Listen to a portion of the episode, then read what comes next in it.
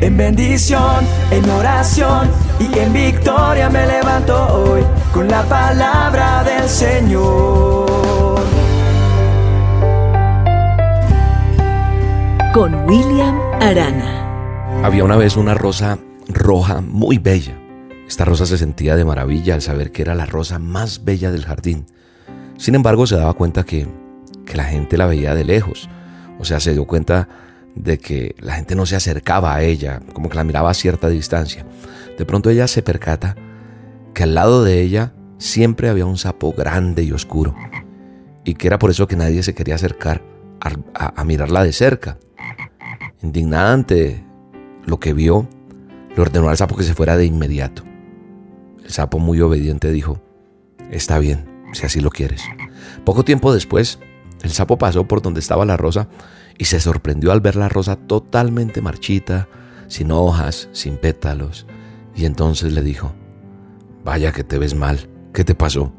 Y la rosa contestó, es que desde que te fuiste las hormigas me han comido día a día y nunca pude volver a ser igual. El sapo solo contestó, pues claro, cuando yo estaba aquí me comía esas hormigas y por eso siempre eras la más bella del jardín. Aquí hay una enseñanza en esta dosis. En esta pequeña historia lo que vemos es que nosotros vamos por la vida despreciando a los demás y creemos que somos más que los demás. Muchas veces te crees más bello o más bella que los demás o que los demás no sirven para nada. Y hemos aprendido en la vida y en el manual de instrucciones que todos tenemos algo que aprender de los demás o algo que enseñar. Y nadie, escúchame bien, nadie debe despreciar a nadie.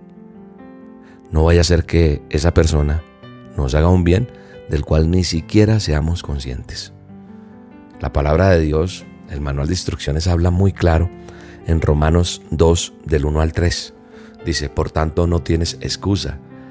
Tú, quien quiera que seas, cuando juzgas a los demás, pues al juzgar a otros te condenas a ti mismo, ya que practicas las mismas cosas.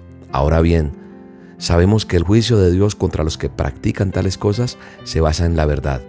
¿Piensas entonces que vas a escapar del juicio de Dios? Tú que juzgas a otros y sin embargo haces lo mismo que ellos. Nosotros no miramos la viga que tenemos en nuestros ojos, lo que hay dentro de nosotros.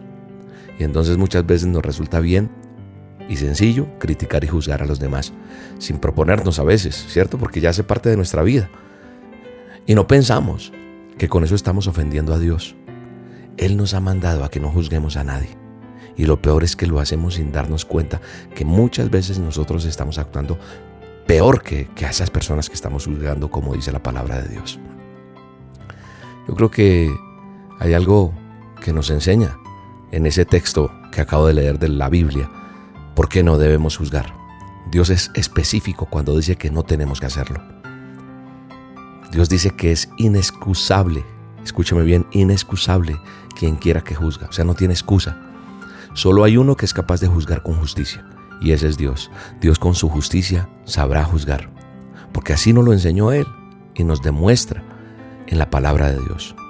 Por eso Mateo dice, no juzguen para que no sean juzgados, porque el juicio con que juzgamos, con ese mismo vamos a ser juzgados. Y con la medida que midamos, vamos a ser medidos. Es decir, con la vara que midas, vas a ser medido. Y también dice la palabra de Dios que por qué miramos la paja que está en el ojo de nuestro hermano y no echamos a ver la viga que está en nuestro propio ojo. A veces queremos sacarle a los demás, ayudar a los otros y creemos que somos mejor que ellos. Pero ¿cómo le vamos a decir, como dice la palabra de Dios, déjame sacar esa paja que está en tu ojo y en la viga que hay en el tuyo, ¿quién la saca? Somos hipócritas tenemos que sacar primero esa viga de nuestro propio ojo, o sea, lo que tenemos en nuestra vida. Y entonces vamos a ver mejor para sacarlo de los demás. Entonces, creo que hoy hemos tenido que aprender en que no está bien que juzguemos. No está bien que nos creamos más que los demás. Dios es un Dios de amor y de perdón y nos ha amado tanto que Él siempre nos dice que debemos perdonar para ser perdonados. No tenemos derecho nosotros para juzgar. Así que hoy es un día de reflexión para quitar esa viga, para no menospreciar ni al que nos atiende, ni al que nos sirve, ni al que nos ayuda. No sabemos la vida qué vuelta va a dar. Bendigamos a todo el mundo. Siempre pidamos el favor, demos una sonrisa, amemos. Padre, gracias por esta dosis, gracias por cada persona que está allí del otro lado, escuchándola, bendiciéndose a través de lo que tú nos hablas.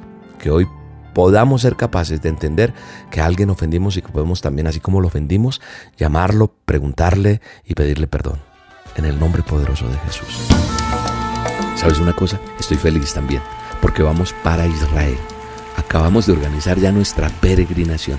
Después de estar dos años y medio casi que encerrados, volvemos a ir a Israel, a Tierra Santa, a solas con Dios en Tierra Santa, con este servidor William Arana. ¿Me quieres acompañar? Mira, va a ser espectacular lo que Dios va a hacer con aquel que se atreva a creerle a Dios. A Israel he aprendido no va el que tiene, sino el que quiere y el que cree, porque al que cree todo le es posible. Así que si tú le crees a Dios, Él te va a llevar a Israel y vamos a ir juntos, vamos a estar allá en la tumba vacía, vamos a estar en el monte de las bienaventuranzas, vamos a estar bautizándonos en el río Jordán. Bueno, vamos a tener tiempos tan bellos que tú no los puedes perder.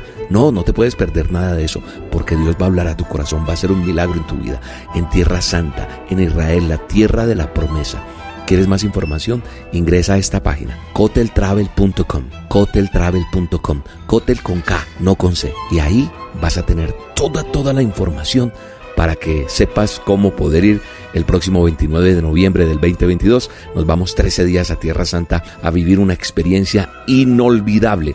Este será el mejor regalo que te puedas dar en la vida. No pierdas esta oportunidad. Dios te bendiga. Un abrazo. La dosis diaria con William Arana.